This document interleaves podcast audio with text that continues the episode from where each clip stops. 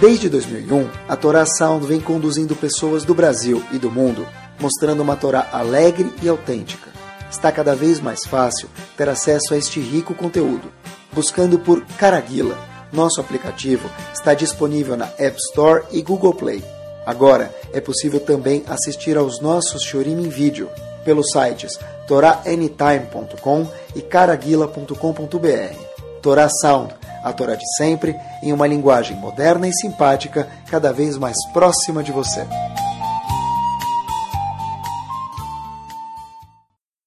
Vamos lá. Bruhim Abaim, muito boa noite. Apertem os cintos porque o senhor de hoje, com a ajuda de Hashem, vai ficar espetacular mesmo. Espero fazer jus ao que eu estou falando agora na introdução.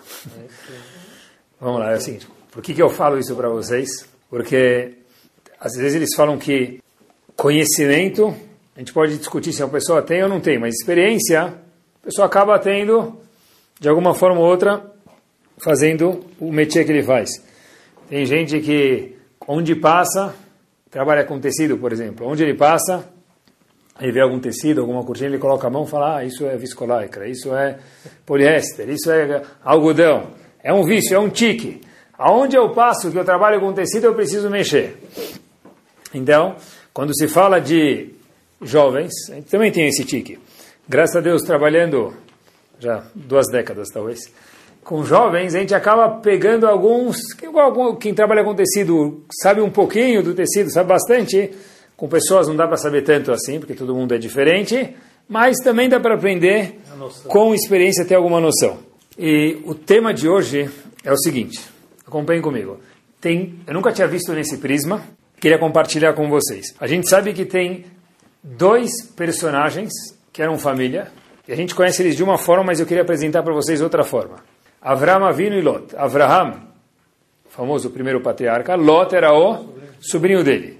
Sobre Avraham Avinu está escrito, acompanhe comigo, Vehie Bracha. Você vai ser uma bracha. O passuco inteiro fala para a gente o seguinte, Veschalegoi Gadol, eu vou te fazer um povo, de você vai sair um povo, depois está escrito, eh, eu vou te abençoar. vou aumentar o seu nome. Vai ser um povo, vai ganhar brachá. Vou aumentar o seu nome. E termina o, o passuco dizendo, e você vai ser uma bênção. Quer dizer, é tudo de bom. Vai ter um nome, vai ter família, vai ter só alegria. É o sonho de consumo de qualquer pessoa. Avram Avino é Veie brachá. Você vai ser uma brachá, Avram Avino. Agora, o sobrinho dele, Lot, olhem que espetacular. A palavra Lot, que palavra tem irmã da palavra Lot? Nunca tinha visto isso nessa forma. Lot, Chachamim falam para gente que em aramaico tem uma palavra irmã de Lot. Layet. A palavra Layet, quando aparece na Gemara, é uma maldição, o contrário de uma brachá. Olha que espetacular. Avram Avinu é Veiye brachá. Você vai ser uma brachá. Lot, em contrapartida, ele é o quê? Layet, Lot, Layet, são palavras irmãs iguais, vai ser Lot o contrário de uma brachá. Maldição, a gente nem fala maldição, a gente fala contrário de brachá. A pergunta é, meus queridos, que queria desenrolar aqui com vocês hoje é, da onde Lot virou maldição e por que Avram Avinu virou, virou Yebrachá? Hashem falou para Avram Avinu, você vai ser uma bênção. E para Lot, o nome dele já estava carimbado que esse homem virou uma maldição. Por que isso? Queria falar de uma forma bem resumida, algo que de verdade é uma pérola. Avram Avinu, Hashem falou para ele, Lech Lecha, por exemplo. O primeiro teste de Avram Avinu, vai daqui. Lech Lecha, sai da sua casa. Agora, quando Hashem falou para ele, sai da sua casa, ele falou, Lech Lecha. Vai para você, ou eu gostaria de traduzir para vocês hoje, vai se descobrir num português mais fofo, mais rebuscado, vai se autoconhecer. Olhem que espetacular. A missão de Avram Avinu desde o primeiro teste, o primeiro teste foi o norte dele para todos os outros próximos, cada teste foi crescendo, mas Hashem falou, olha, o objetivo dos testes para você, Avram Avinu, é o quê? Lech lecha, vai para você, quer dizer, vai para você. Nem flui no português. Quer dizer, vai para o teu bem, vai para dentro de você, vai se autoconhecer. Lech vai para o seu eu. Muitas vezes a gente procura chaves para abrir portas, e portas da nossa vida, que são importantes. Mas às vezes a gente tem que pegar uma chave e abrir a porta de nós mesmos para se autoconhecer. Lech lecha, vai se autoconhecer. Lot, no primeiro teste de Avram o que aconteceu com Lot? Ele foi com Avram ou não foi? Olhem que espetacular, meus queridos. Vaikach, Avram Avinu foi no teste de Lech Lecha. Vaikach et Sarai isto. Avram Avinu pegou sua esposa, Sarai, que ainda não era Sarai, era Sarai. Vetlot, e levou ele, Lot, seu sobrinho, junto. A minha pergunta, quando eu estava preparando o shiur, eu abri o Humash, e olhem como, como que a, a pergunta pula do Humash. Um passuk antes, logo depois de Hashem falar para Avram Avinu, vai, lech lecha, vai se autoconhecer, está escrito, vai ele Lot. Lot foi com Avram Avinu. Por que então, logo em seguinte, está escrito, ah, Avram Avinu levou Sarah, e também Lot. Habibi, o Passuk já falou, vai ele, Lot. Lot foi com Avram Avinu. Porque logo depois fala, quando Avram Avinu foi a caminho do seu primeiro teste, Lech Lecha, Lot foi com ele. Já mencionou isso. Vai ele, Lot. Porque precisa falar, Veit Lot Ben Achiv de novo. E tive mais uma pergunta também. Como uma pessoa que foi com Avram Avinu foi para em Sodom? Parar em Sodom, eu não tenho nem eu fiquei pensando, eu não tenho nem comparação hoje, hoje em dia o que é Sodom. Para uma pessoa que viveu em, na casa de Abraão Avinu e morar em Sodom, talvez vai a comparação, é pouco, mas talvez vai. O cara coloca lá a, a, a camisa do Corinthians e vai na torcida final do jogo, ele vai na torcida do Palmeiras, é Corinthians e Palmeiras. Ele vai na torcida, ele vai na torcida do Palmeiras. Meu amigo, biruta. O cara coloca a camisa do Flamengo e vai na torcida do Botafogo. Onde você está, cara? Onde você está? Fazendo o que aqui? Como é possível que um homem que viveu na casa de Avram Avino, que era o homem em todos os sentidos, religiosamente, socialmente, financeiramente, vai parar em Sdom? Como é que ele foi parar noutra torcida? Isso é inconcebível. Ele viveu na cola de Avram Avino. E como ele foi para Ensdom? Tem um segredo aqui, pessoal. Eu acho que a resposta pode ser essa. O Passuco veio falar para a gente o seguinte: eu perguntei para vocês, está escrito Vaiele Lot. Lot foi com Avram Avinu. Porque logo depois está escrito que vai Kachetzara vet Lot. Porque o Passuco repete isso. O Passuco fala, tá certo, fisicamente, Lot foi com Avram Avinu. Avram Avinu foi com Lot, foi com Sarah. Mas o Passu vem contar para a gente, vai ele irritar Lot. Lot só foi com Avram Avinu. O que dizer só foi com Avram Avinu? Avram Avinu nos testes teve Lech Lechá, foi se autoconhecer. Conhecer qual era o potencial dele. Enquanto que Lot foi junto. Mas Lot não se autoconheceu. Porque o teste era para Avram Avinu e Lot só foi de carona. Ele sentou atrás. Avram Avinu já estava com um táxi pago. Ele falou, vou pegar carona, vou sentar atrás. Lot nunca descobriu seu potencial. Avram Avinu teve o Lech Lecha, eu vou para mim mesmo. O Lecha é para você, Hashem falou, vai se autoconhecer. Lot foi, no português, claro, na cola dele, e Lot nunca se autoconheceu. Lot usou o paletó de Avram Avinu. Quando alguém pega o paletó da outra pessoa, o terno da outra pessoa, fica parecendo fantasia de Purim. Lot não era Lot. Lot começou a usar a roupa de Avram Avinu e falou, meu amigo, eu estou usando, se Avram Avinu vai, eu vou na cola dele, mas Habib, o teste não é para você, porque você não foi feito para esse teste. O que repete, vai ele irritou Lot. Não fisicamente, Lot só foi com ele assim, na cola dele também para aproveitar do teste. Lot nunca se autodescobriu. Ele foi ofuscado pelo grande Avram Avinu. E obviamente, quando alguém não se conhece, ele não sabe o potencial dele, ele é muito vulnerável a parar onde? No boteco mais próximo da sua casa, no barzinho mais próximo. Lot foi parar com a camisa do Corinthians na torcida do Palmeiras. Lot pegou, depois de morar meses, semanas, meses e anos na casa de Avram Avino, ele foi parar no lugar mais horrível do mundo, que teve que até ser destruído. Hashem falou, no mundo, ou o mundo ou Sodom. No caso, Hashem decidiu destruir Sodom e não o mundo. Lá foi o fim de Lot. Lot quer dizer Lait, amaldiçoado por quê? Porque Lot não foi feito para ser Avram Avinu. Quando a Torá conta para a gente, vai ele Lot, Lot só foi na carona de Avram Avinu, ele foi na sombra de Avram Avinu, ele nunca se autoconheceu. Tá bom, mas Hashem não falou com Lot. Boa, Hashem não falou com Lot. Boa. Por que Hashem não falou com Lot? Não é justo aqui, democracia. Hashem falou para Avram Avinu, lech lecha, vai.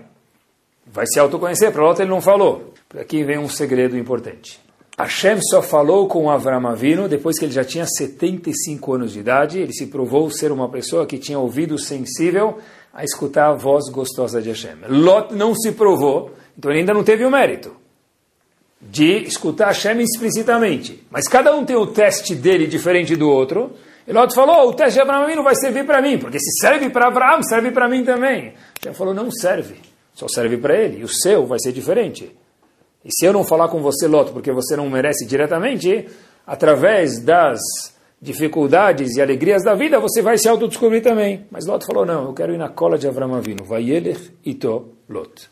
É horrível ir na cola de Avram Avinu para ser igual a ele, porque a pessoa nunca vai ser igual a ninguém. É um crime tentar dublar e ser igual a alguém. Mas se espelhar no seu rabino nas coisas boas. Eu posso eu ser alguém boa e me espelhar no meu rabino. Agora, ser o meu rabino é um crime. Avraham virou, quando Avraham Avinu foi comprar um terreno para a esposa dele, o que, que aconteceu? Avraham foi comprar um terreno em Hebron para a esposa dele. O que está escrito? Olhem, olhem que espetacular. Que, que não Yehudim falaram de Avraham Avinu? Não tinha nenhum Yehudim. Mas que quem não era da família dele, que, que falou? Nesi Elohim atabit Você é um, um líder, você é um chefe, você é um mestre aqui perante nós. Avraham Avinu virou para o mundo brachá, virou uma pessoa nobre. Enquanto Lot, aonde terminou Lot? Quem pode me contar? Aonde terminou a vida de Lot? Avram Avinu está escrito que Avram Avinu morreu Besevatová, fala a idade dele. Olhem que espetacular, eu fiquei procurando. Aonde terminou a vida de Lot? Qual passo conta para a gente com quantos anos ele faleceu? Onde está escrito isso? Rufem os tambores. Eu procurei um monte no meio de Parashat Vayera, está escrito o seguinte: ele sai de Sdom, ele é salvo no mérito de Abraão Avino, porque ele só não tinha mérito pessoal para ser salvo. Ele sai, ele e a família dele, e a última vez que a gente escuta falar de, de, de Lot é quando as duas filhas dele embriagaram ele, tiveram relações físicas com ele, e aí, that's the end. Esse é o fim de Lot. Olhem que magno. Avraham e Lot viveram juntos. Avraham é Bracha, Lot Lait, contrário de Bracha. Avraham começa a jornada dele, Lot vai junto. Avraham Avinu termina Besevatová, uma velhice boa, uma vida espetacular. A Torá conta quantos anos ele viveu. Lot de repente desaparece. Qual é o último episódio, é o final que conta para a gente o que aconteceu com Lot? Ele morreu depois de ter tido relação física com as duas filhas dele. É, é, é, mais do que diametricamente oposto.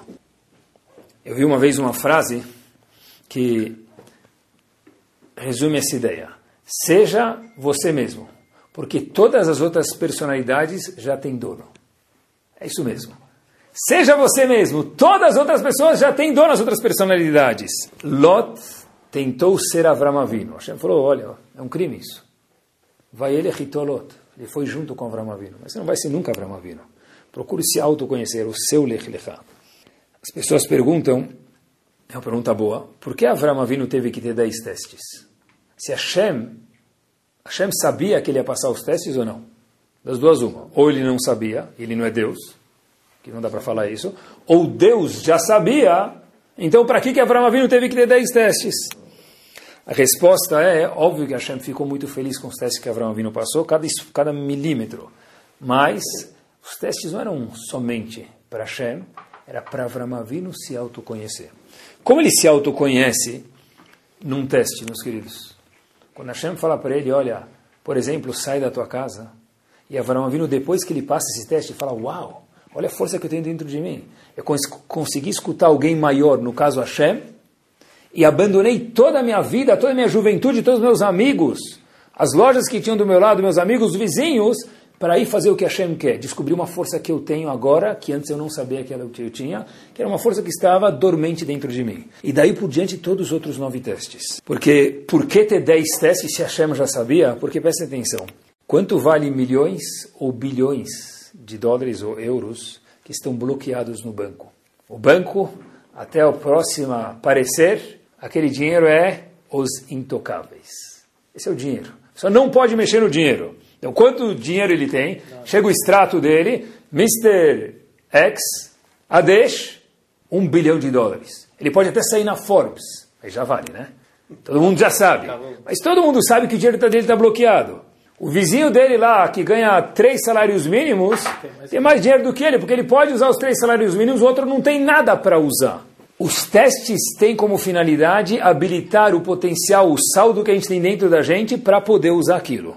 Ter o acesso ao dinheiro.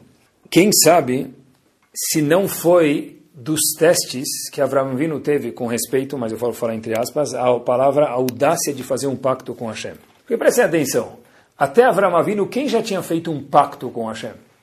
Um pacto nunca é unilateral, o pacto tem que ser entre o quê? duas pessoas, né? Para fazer um pacto sozinho, ele é, né? Se a gente fosse pensar, que a gente já conhece a história, mas tentem pensar do zero. Como que se a Morá nunca tivesse ensinado isso para a gente no, material, no maternal? Como, como você ousa, Avram Avinu, fazer um pacto com Hashem. É igual uma pessoa agora, que ele aprendeu a ler e escrever ontem, ele vai para o CEO de uma empresa grande e fala, eu quero ser seu sócio. O CEO vai falar, meu amigo, quem é você? Leavdil, comparado com Hashem, sem, obviamente, a gente falar dos avós, mas só para a gente poder aprender, que ser humano já é um ser humano comparado com Hashem? Como que Avram Avino foi fazer um pacto com Hashem? Como ele foi propor um pacto com Hashem? Quem é você? Com todo respeito. A resposta é, talvez, pode ser que é essa. Depois que Hashem fez Abraão passar um teste, dois testes, três testes, ele falou, uau, olha quanto potencial e força externalizada eu tenho dentro de mim. Se eu tenho tudo isso, óbvio que Abraão Avinu era nave, era humilde tudo isso. Ele falou, por que não fazer um pacto com Hashem? Eu tenho um potencial bomba dentro de mim. Avram Avinu foi brachá, resumindo, por quê? Porque ele foi se autoconhecer e descobriu a brachá que tinha dentro dele. Lot virou light, maldição, começou daquele jeito e terminou de um final tão triste como a gente mencionou. Por quê? Porque Lot foi na cola de Avram Avinu e nunca se autoconheceu. Não procurou seu lech lecha, vai se autoconhecer. Tem um dos Rishonim, chamado Rabben Yonah. Rishonim, Rashi é um dos Rishonim, só para a gente ter uma ideia que é um Rishon. Ele tem um um dos chamado Share Avodá, é um dos capítulos que ele aborda. Pessoal, olha as palavras que ele fala. Apetach Arishon. Eu faço questão de copiar aqui duas linhas para vocês. Apetach Arishon, quer dizer, a introdução, o início. Homem, mulher, jovem ou velho. Qualquer Yudi. O Sheeda Adam, Aoved, a pessoa que trabalha Hashem, Erech Atzmo, saber o seu valor. Não o valor de Hashem, Diz Rabben Yonah, um dos Rishonim, cada palavra de um Rishon é igual ao Sefer Torah. Sheda erechatzmo, se autoconhecer. Veakir ma'alato umalatavotav vegdulatam. Conhecer a sua grandeza, e a grandeza do pai, do avô, até Avram Avinu. Pulo algumas palavras e termino Rabben Yonah.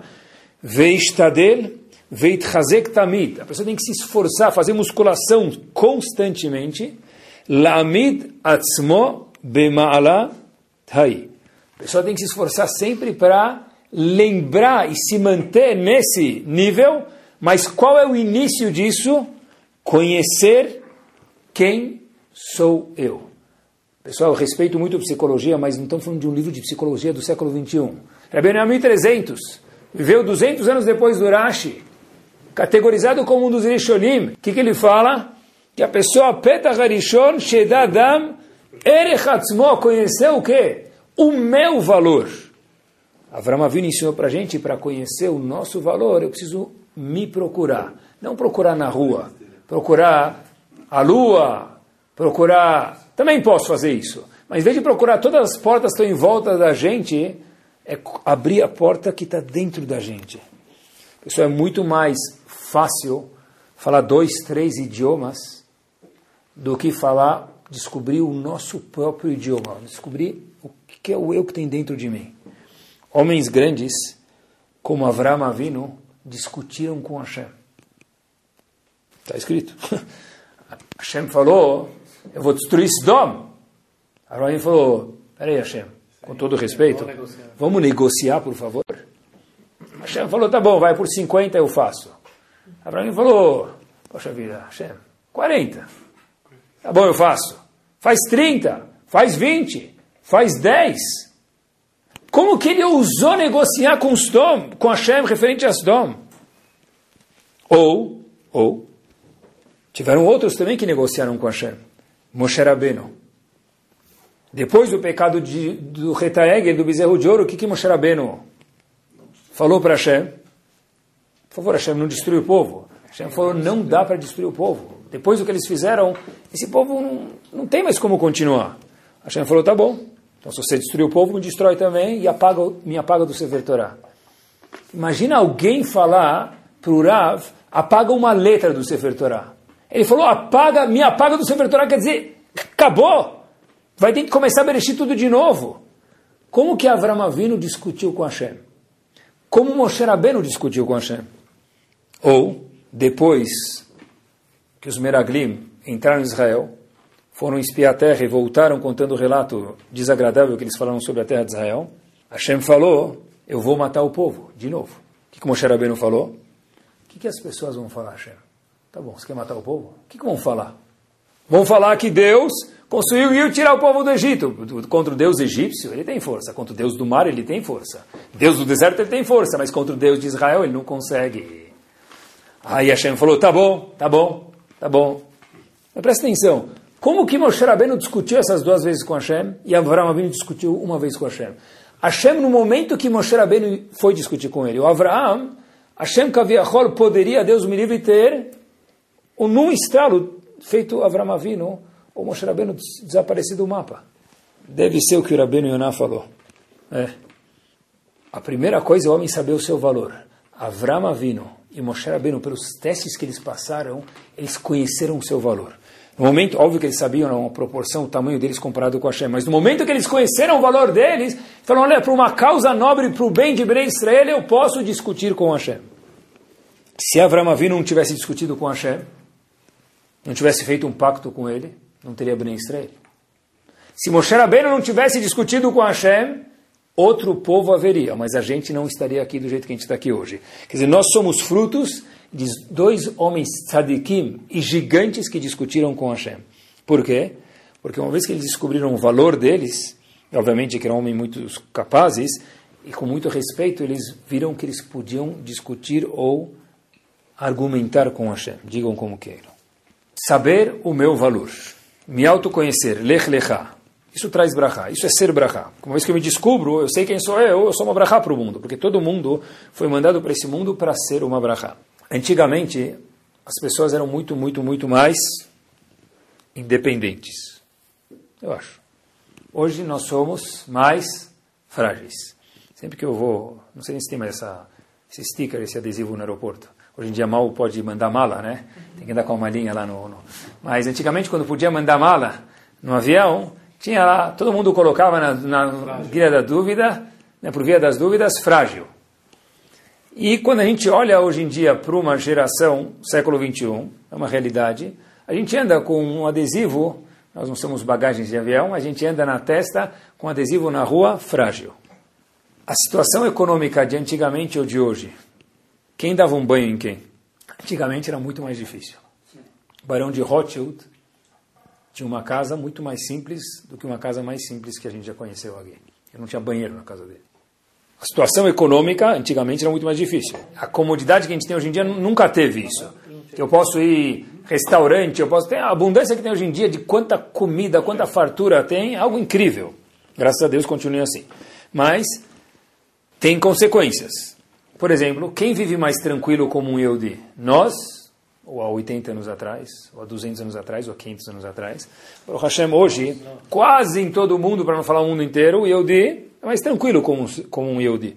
Se quiser andar de Straimon na rua, ele pode. Antigamente, ele tinha que se esconder, ele tinha que, se você quer ser judeu, então você tem que, se quer continuar vivo, você tem que se converter ao cristianismo. Mas, a fragilidade aumentou. Emocional. O emocional é mais fraco. Ravolbe fala uma coisa curiosa. Ele fala o seguinte, muitas, mas uma delas. Ele fala o seguinte: qual deve ser o começo de carreira de todo Yehudi? Começo de carreira não para isentar, falar que não o meio nem o fim, mas com certeza também o começo. Qual deve ser o começo de carreira de um Yehudi? Olhem que espetacular. Limud Romemut Adam. Saber quanto grande é o ser humano. Começo de carreira do Yehudi. Quer dizer, um Yehudi que não passou por isso tem que fazer um pit stop no box para fazer, trocar os pneus, dar, mexer nos amortecedores, revisão dos primeiros mil quilômetros aí, o que for, é parar e ver Romemut Adam, assim diz Ravoube. O que quer dizer Romemut Adam? Assim ele fala no livro dele, Aleixor. Ver quanto grande é o homem. Ele traz isso também, que uma das yeshivot famosas, já mencionei aqui muitas vezes, é chamado Slabotka. Slabotka original, quando era na Europa. O Rav Natan Tzvi Finkel, que ele fundou a yeshiva de Slabotka, quando ele abriu a yeshiva, perguntaram para ele qual é a missão da yeshiva. Hoje nas empresas tem uma missão, qual é a missão, qual é o lema da empresa? Ganhar dinheiro. Né? dinheiro não. Qual, qual que é a missão da yeshiva de Slabotka? Pessoal, olhem o que, que ele falou. Yeshiva de Slabotka foi a yeshiva que o quê? Quase todos, para não falar todo, Deus me livre de desmerecer alguém, mas muitos Rabanim que foram mentores da geração passada saíram de lá, foram alunos do chefe de Shivat Slavotka. Qual a missão da minha Shiva, disse ele? Leachayot Ruach Shfalim. Na geração dele, pessoal. Para dar vida para pessoas que, que têm um valor um pouco menor. O Leachayot Levnitkaim. Dar vida, é um passo em Shaya, dar vida para corações quebrados. O meu lema, diz o Oder Slabotka, é pilhar as pessoas para conhecer o valor dela. Romemut Hadam. Como disse Rabbi Yonah, Petach Harishon, Sheda Adam, Aovet, Erech Atzmo, saber o meu, o nosso, o valor de cada um de nós. O trabalho na nossa geração é emuná. Emuná, confiar, saber um, emuná em mim mesmo. Claro que em Hashem preciso ter também, mas eu preciso ter emuná na minha própria pessoa. Porque se eu tenho um monte de dons e eu não estou ciente dos meus dons, eu tenho uma conta bloqueada, eu não consigo usar isso. Na geração anterior, quando queriam fazer minyan, eles às vezes se escondiam nos bueiros de Varsóvia para fazer minyan. Eles precisavam sobreviver como um judeu, eles se escondiam do lado dos túmulos de Varsóvia, do, do cemitério de Varsóvia. É isso mesmo. Sem contar quantas histórias tem de Eudim que saíram de lá e presenciaram isso, como faziam Yom Kippur nos campos de concentração, nos campos de trabalho. Lembrar que, Yom Kippur, que era o dia de Yom Kippur, isso só já é magnífico. Como que alguém que não sabe quando é dia, quando é noite, não existe a palavra calendário, nem hora. Quando alguém sabia para avisar o outro, hoje é Yom Kippur. E já que é Yom Kippur, a gente vai jejuar, mas a gente já jejua todos os dias. Gente come alguma coisa, mas já que hoje é Yom Kippur, quantas testemunhas viram e falaram, hoje nós não vamos comer. Para mim, não sei o que é mais, mais maravilhoso não comer Yom Kippur num campo de trabalho ou saber que é Yom Kippur. O homem que avisou que era Yom Kippur ficou contando dia após dia, desde o dia que entrou no campo para saber quando é Yom Kippur. Esse é o esforço que eles faziam antigamente. O Rav de Brisk, pessoal, olhem que história. Ele foi mandado por um gueto e nos guetos as pessoas moravam em casas, mas não moravam na casa a família dele. É a família dele com mais alguma outra família. De repente, a família que estava junto com o Rav de Brisk, o pai da família estava sem dormir. Estava sem dormir. Rav de Brisk, não sei como falou isso para ele, falou, olha, Habibi, hoje à noite é Yom Tov de Sukkot. Você tem que ficar feliz pelo próprio Yom Tov. Você é uma pessoa religiosa. Tenta dormir, fica feliz. Não sei como que alguém poderia ficar feliz naquela situação, mas assim sugeriu o Rav de. Aí esse indivíduo falou para o Rav de Rav, como que eu posso ficar feliz sem Arbata Minim? preocupação dele não era os tiroteios que estavam acontecendo lá fora, não era a família dele que estava em perigo. Como eu posso ficar feliz sem Arbat Aminim? Rav Divisi falou para ele, não se preocupa, eu tenho um set que está chegando de Arbat Aminim, Lulav, Troga, da Seravá, para mim amanhã de manhã. No começo de Yom Tov, Rav Divisi contou que se Eudi colocou a cabeça dele no travesseiro, vocês contou até 10 ou até 20, o homem já estava dormindo. A preocupação de um homem que estava num gueto era Arbat Aminim. E aproveitando a deixa, o Rav de Brisk próprio contou que tinha fila de distribuição de comida a fila que ele viu no dia seguinte na frente da casa dele para, de uma forma escondida, poder pegar os Arbata Minim, era maior do que a fila para poder pegar comida quando tinha distribuição diária de comida nos guetos. Bom, imaginem que foto que Hashem deve ter tirado naquele momento do povo judeu. Um dos Rabanim, que foi sobrevivente de Auschwitz, depois foi mandado para uns campos de refugiado para ser o do campo, é chamado Rav Tzvi Hirsch Meisels. Ele fala que ele foi um dos poucos sobreviventes de Auschwitz. Ele conta que ele presenciou uma das noites que era Simchat Torah, não sei como eles sabiam de novo, era gigante saber que era Simchat Torah. Eles foram colocados naquelas câmeras de gás, que todo mundo já sabia o que ia acontecer lá, não tinha banho nenhum.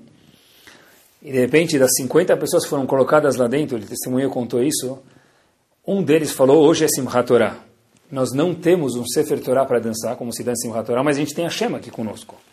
E começaram a dançar. E começaram a dançar dentro de uma câmera de gás. Quando o guarda escutou isso, o nazista, Imach Shem ele abriu a porta com raiva. Por um lado, raiva que estão dançando aí dentro. Por outro lado, ele ficou confuso com a coragem daqueles homens. Falou: Olha, o que, estão fazendo aí? Ele falou: A gente está dançando. E o nazista perguntou para ele: Por que, que estão dançando? Os Yudim responderam: Está dançando porque daqui poucos instantes a gente vai estar longe, me permitam uma expressão, assim que ele testemunhou, de cachorros como vocês. A gente vai estar perto dos nossos pais, dos nossos filhos, dos nossos irmãos que também foram embora, porque a gente sabe que a gente vai embora desse mundo, a gente está dançando porque a gente vai sair daqui e vai para um lugar espetacular. O nazista falou para ele, é, por isso estão dançando? Daquele jeito sarcástico? Tá certo. Com muito sarcasmo ele falou o seguinte, vocês não vão embora tão rápido. Ele falou para eles, em alemão, raus. Raus quer dizer fora. Dirigiu todos os 50 para uma barraca, falou, vocês vão ficar trancados aqui até a gente decidir segunda instância, o que fazer com vocês? Esses homens ficaram lá alguns dias, imaginem o medo, até que precisavam de trabalho, trabalhadores num outro campo. Os 50 que estavam lá, foram 50, não sei se foram só eles, tiveram outros provavelmente, mas esses 50 todos depois se reuniram porque foram parar em campos diversos e todos os 50 sobreviveram. Pessoal, nós não temos, Baruch Hashem, mais esse tipo de Akedat Yitzhak. Eles tiveram outro tipo de Lech Lechá para se autoconhecer. A coragem e bravura, é, a gente também precisa ter uma coisa, lembrar quem somos nós. O famoso Halabi. Eu sou um Halabi. Eu tenho orgulho de ser Halabi. E você que você fala que você é Sfaradi, você não é Halabi, para mim você nem é Sfaradi. Tá bom. Por um lado, o preconceito não é bom mas o orgulho de ser Halab é bom. Porque se você é orgulhoso de quem você é, você lembra quem você é. Quem não é orgulhoso, vai lá saber amanhã com quem ele vai casar. O passo que a gente fala todos os dias. Olhem como o Midrash Elkut Shimoni traduz isso para a gente para Shad Vait Hanan. Ame Hashem com todo teu coração. Que é Avraham, como Avraham. O Bchol Nafshecha, com dando a vida. Como quem? como Yitzhak. Eu nunca tinha lido o Shema assim na minha vida. O Bchol Meodecha dando tudo de você, tuas posses, igual Yaakov, que ele teve que dar tudo para fugir de Lavan. Eu, eu amar Hashem como Avram, Yitzhak e Yaakov? Yes, Habib, você, nós, cada um de nós que está escutando aqui. É isso mesmo, cada um de nós. Como? Sabendo o meu valor. Olhem só que monumental. O Yagur Shimoni, esse mesmo Midrash em outro lugar, Olhem como ele define Moshe Rabbeinu. Como se definiria o Moshe Rabbeinu? Se alguém fosse falar para vocês, me define Moshe Rabbeinu em uma palavra, duas palavras.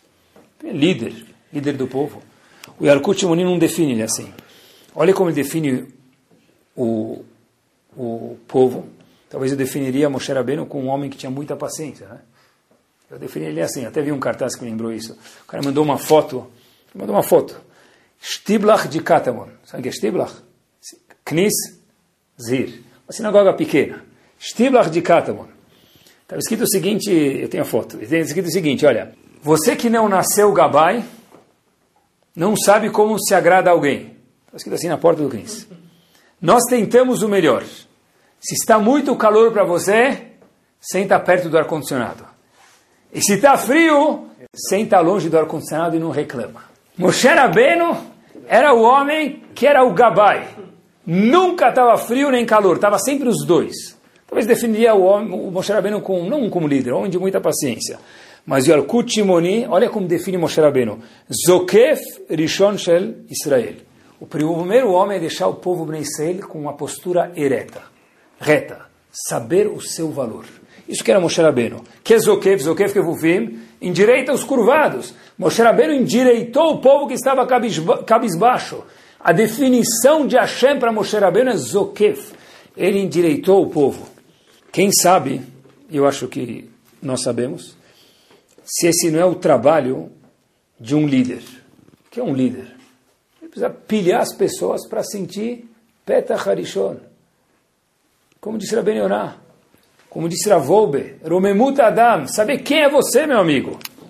O problema é quando você infla muito, a pessoa não desce mais. Mas é saber, eu acho que talvez o crime caindo na gavá, se a gente pudesse falar assim, óbvio que gavá é muito grave, orgulho é muito grave, é menos grave, se a gente pudesse dizer assim, do que ser bobo e não saber o seu valor. O trabalho de um líder, de um pai, de um professor, de um diretor, de um coordenador, de quem for, é colocar as pessoas para cima, não derrubar as pessoas. Uma vez eu lembro que um, alguém veio da Shuri em algum lugar, eu lembro como se fosse hoje. O chefe lá do lugar falou para esse homem que veio da Shur, capricha, eles são todos teus, acaba com eles. Exatamente o contrário disso foi Moshe Rabbeinu. Zokef Rishon Shebni Israel. Primeiro homem a deixar o povo com a, com a coluna. Ele fez RPG no povo, é isso mesmo. Moshe Rabbeinu foi o melhor fisioterapeuta do povo. Ele deixou todo mundo com a com a coluna vertebral top, sentindo bem. Eu não sei se já viram no fim do Sidur, muitos Sidurim Faradim, quase todos têm isso, acho que Nazim não todos, mas o Rambam tem 13 princípios. Tem alguns de nós que talvez já fala, eu acredito em Hashem, etc e tal. Eu me aventuro a perguntar quem que já fala um outro tipo de anima amin. Anima amin em Hashem, óbvio que é muito importante, mas anima amin beatzmi, eu acredito em mim mesmo. Quem fala depois de Shachari todos os dias, eu acredito em mim. Ah, mas não é orgulho isso? A gente acabou de ver que a Peta Harishon, qual é o começo de um Yehudi, meio e fim também, é saber quem sou eu. Eu acredito em mim. Olhem só como ter potencial e não estar ciente não vale nada. Olhem que espetacular. Quem comanda o homem? O cérebro. Olhem que espetacular é o cérebro que Hashem colocou dentro de cada um de nós. Muito melhor que iPhone 20, não 10. Nós agimos conforme o que nós imaginamos que nós somos. Quer ver? Todo mundo já falou, ouviu falar sobre hipnose. Como funciona a hipnose? Fui procurar. Como funciona? É o seguinte: você pega uma pessoa, vocês já não viram, eu já vi, mas você deve ter visto também. Pega uma pessoa e ele tem que se permitir para ser hipnotizado, ele se entrega na mão do, do falar o cara que hipnotiza, o hipnotizador, o cara que manda nele, o, tá bom? Ele manda nele. Ele se entrega na mão do hipnotizador. E aí o hipnotizador fala para ele: Olha, meu amigo, você está com frio agora. E é incrível.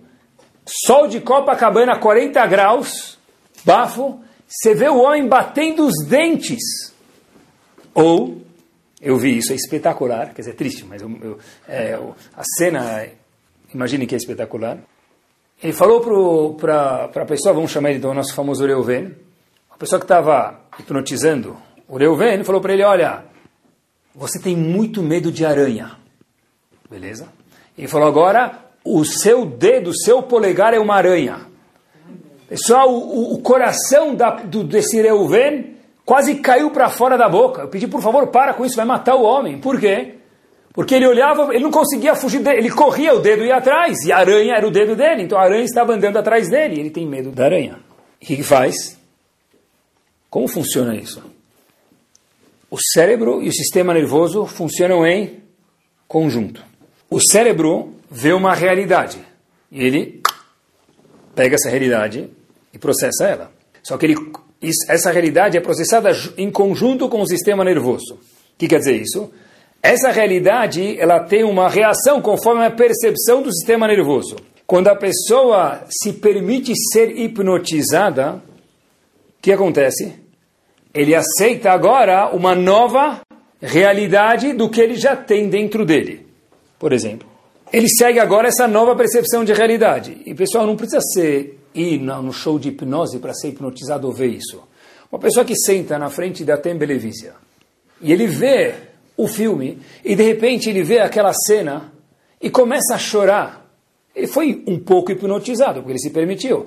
Meu amigo, por que você está chorando? Sabe que é uma coisa de ficção que nunca aconteceu nem vai acontecer. Isso explicam os médicos que também é estar um pouco hipnotizado. Eu me entreguei ao filme. Eu vejo uma, uma cena de terror. Amigo, se você está com medo do, do, bruxo, do Fred Krueger, sexta-feira 13, o que, que você faz? Aperta o botão, desliga, ele vai desaparecer. Você sabe que é farsa. Mas a gente se entrega para a Tembelevisa e faz o que com ela? E é um pouco hipnotizado na frente dela. Se você fala, agora prestem atenção, se a pessoa que hipnotiza, aquele que deixou ser hipnotizado, o Corban, fala para ele, meu amigo Corban, esse bizer que está aqui na sua frente pesa mil quilos. Levante esse bizer, esse pistache que está na sua frente. O que vai acontecer? O homem não vai conseguir levantar. Meu amigo, um pistache pega, pesa poucas gramas. Por que ele não levanta? Ele tem força ou não para levantar um pistache? Tem. Mas já que ele acha, porque ele se permitiu ser hipnotizado, que o pistache pesa mil quilos, what happens? Ele não consegue levantar um pistache. Ou seja, essa é sua nova realidade os seus músculos conseguem levantar mil quilos. Mas já que eu manipulei o seu sistema nervoso, agora você não tem a capacidade de levantar esses, essas poucas gramas. É o seguinte: se a gente tem um potencial dentro de cada um de nós, nossos filhos, nossa comunidade, quem for, e a gente não acredita nisso, nós temos força para levantar mil quilos, mas um pistache para a pessoa, um amendoim pode parecer mil e um quilos, e nós não conseguimos levantar um amendoim na nossa vida. A hipnose também faz o contrário. Como que eles usam a hipnose de forma terapêutica? Eles falam, olha meu amigo, essa limitação que você tem, você não tem ela de verdade. Eles tiram a limitação da pessoa e colocam a pessoa para criar, produzir, fazer mais do que ele achava. Por quê? Porque a pessoa tinha uma um preconceito dele mesmo, novidade hoje à noite, Preconceito dos outros a gente já escutou, mas de você mesmo nunca tinha escutado. É isso mesmo. Cada um de nós tem um preconceito, cada um do, das, dos corró, da força que ele tem. E eu acho que eu não consigo. Quando alguém me hipnotiza, então ele tira isso de mim, meu sistema nervoso agora age de outra forma, meu cérebro consegue fazer atitude. Ou seja, para todos nós que não fazemos hipnose, a solução é ani ma'amin beatzmi. Conhecer o meu potencial. Foi isso que Abraão Avinu fez. Moshe Rabbeinu discutiu com Hashem, Avraham Avinu também. Por quê? Porque teve Lech Lechai, foi se autoconhecer. E na nossa fase final, eu vou contar para vocês algo que aconteceu já faz um tempo, mas essa informação da pessoa que estava lá, ela contou isso. Vocês já ouviram falar em Kiruv? Todo mundo já ouviu falar em Kiruv? Kiruv é famoso hoje em dia, graças a Deus. Aproximar pessoas que estão um pouco mais distantes. Todos nós temos que se aproximar. Mas o homem que começou isso no mundo, essa ideia de Kiruv, o homem que patenteou, entre aspas, essa ideia de Kiruv no mundo, quem foi? Rav Noach Weinberg em Torah. Eu já vi esse homem muitas vezes, ele já faleceu, Zichron Ibrahá, mas ele é irmão, ele era irmão do Rosh de Baltimore, onde eu estudei. Ele muitas vezes ia vir passar Shabbat lá, e eu escutava ele. Não conhecia tão bem que ele era, mas era um homem gigante. Uma vez perguntaram para esse homem, a pessoa estava presente lá, perguntou para Noach Weinberg o seguinte, o senhor Rav é o mestre do Kiruv. Resume para mim qual é o segredo da tzlachá do sucesso em Kiruv. Pessoal, é o shur de hoje. Olhem o que ele falou. Uau! Olhem o que ele falou. O seguinte: todo jovem que eu vejo no Kotel, ou andando em Israel, e a Torá fica em Israel, perambulando por aí de brinco e ponytail, rabo de cavalo, eu vejo dentro dele um futuro gadolador. Esse é o meu gadolador, quer dizer, um gigante, um líder dentro de Ben Israel. Eu vejo dentro desse homem um gadolador. Esse é o meu segredo. Esse é o mesmo Rav Weinberg, Zichron Libraha, que uma vez Rav Shach, quando foi na inauguração de Esha Torah, falou as seguintes palavras. Se há poucos anos atrás, quando foi a inauguração, recém passamos a Segunda Guerra Mundial e um homem, Imachimov Zichroel, conseguiu matar milhares de pessoas e milhões de pessoas, tem que ter dentro de um homem também o coar, o potencial de reviver milhares de pessoas. Foi isso que Rav Weinberg fez. Mas da onde veio o coar dele, a força dele? Ele testemunhou, uma pessoa que estava lá me contou isso, da onde veio? Do seguinte fato. Cada vez que eu vejo um homem, um Yodi, ou mulher, tanto faz, mas no caso a gente entendeu o estereotipo que ele quis dizer, de brinco e ponytail, sem nenhum background judaico, eu vejo dentro dele um gadolador aí sim eu posso trabalhar, porque se tem um diamante lá dentro, eu posso procurar ele. Agora, se eu acho que lá dentro tem sujeira, eu já nem tenho que procurar, porque eu não acredito nele, muito menos vou conseguir fazer ele acreditar nele mesmo. E com isso nós terminamos. Rav Berel Wein uma vez contou que ele foi numa cafeteria e ele viu um colega dele de Yeshiva. E ele falou para esse homem que tinha uma linda cafeteria e viu ele cortando lá salame, essas coisas na cafeteria, tinha coisa de fazer sanduíches assim, um barzinho assim um pouco mais bonito. Falou para ele: Olha, querido, que linda lanchonete você tem. Parabéns pela sua linda lanchonete, está cheia, está arrumada, está limpa. Esse homem falou para Vera Wine: A lanchonete não é minha. Eu só corto salame aqui nessa lanchonete. Eu corto os pães e faço sanduíches. Aí falou: Como assim? Eu lembro que neste Shivá você era um homem brilhante, você era meu colega da minha idade. Esse homem falou o seguinte: como é possível então, se eu era um homem brilhante, que ninguém nunca me falou isso? Talvez por isso eu estou hoje aqui cortando salame e não sou o dono do restaurante nem fazendo alguma outra coisa. Porque ter o potencial, ter bilhões e não ter acesso a isso, o quanto que vale nada. Os avós, um a um, tinham isso. Ve'ahavta Hashem Elokecha quer dizer o quê? Igual Yitzhak, igual Avraham, igual Yaakov. Eu, sim, cada um de nós. Hashem confia na gente. Cada um de nós tem um diamante, um bilhões dentro de cada um de nós. Jovens, a mesma coisa. Quando a gente olha para alguma classe de jovens, ou para algum grupo, ou para os filhos, e fala, eles não vão querer. Pronto, se eu já entro assim numa aula, se eu já entro assim na, no quarto do meu filho, se eu já entro assim para minha esposa, para o meu marido, não vão querer mesmo. Porque se eu já acho isso deles, acabou, nada é feito. Em vez de falar eles não vão querer, dá para falar, olha, eu acho que eles vão conseguir. Em vez de eu pensar de mim, da minha própria pessoa, eu sou incapaz, eu tenho que mudar para eu tenho valor, anima a mim.